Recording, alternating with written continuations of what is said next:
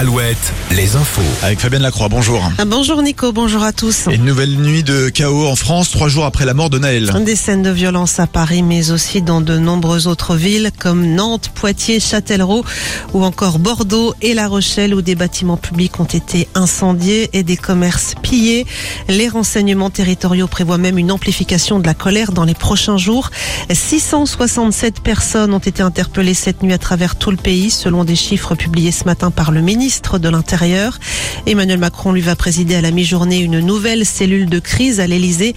Quant au policier à l'origine du coup de feu qui a tué le jeune Naël, il a été mis en examen pour homicide volontaire et écroué.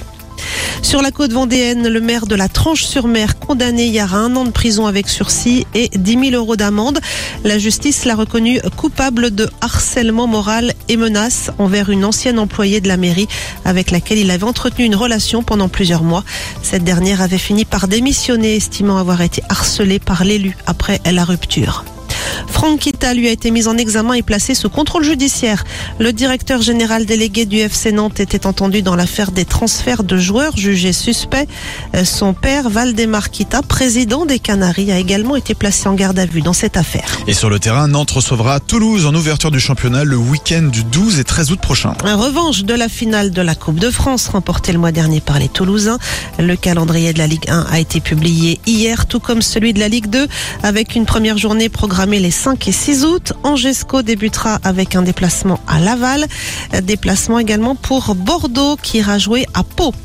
Du côté de vos sorties, le coup d'envoi ce vendredi en Vendée du festival de poupées avec du rock au programme pour démarrer ce soir. Hommage au groupe Queen avec God Save the Queen et Chef and the Gang, le groupe de Philippe Etchebest. Alouette est partenaire de l'événement. Pour les amateurs de bonnes affaires, outre les soldes d'été, il y a la braderie ce week-end à Angers. 300 exposants et commerçants dans les rues du centre-ville avec un vide-grenier programmé dimanche. Enfin, la météo de ce vendredi à 30 juin, une perturbation pluvieuse va s'installer tout doucement en cours de journée sur les Pays de la Loire. Elle touchera dans la soirée et la nuit prochaine le Poitou-Charentes qui va bénéficier de belles éclaircies avant l'arrivée de ces averses.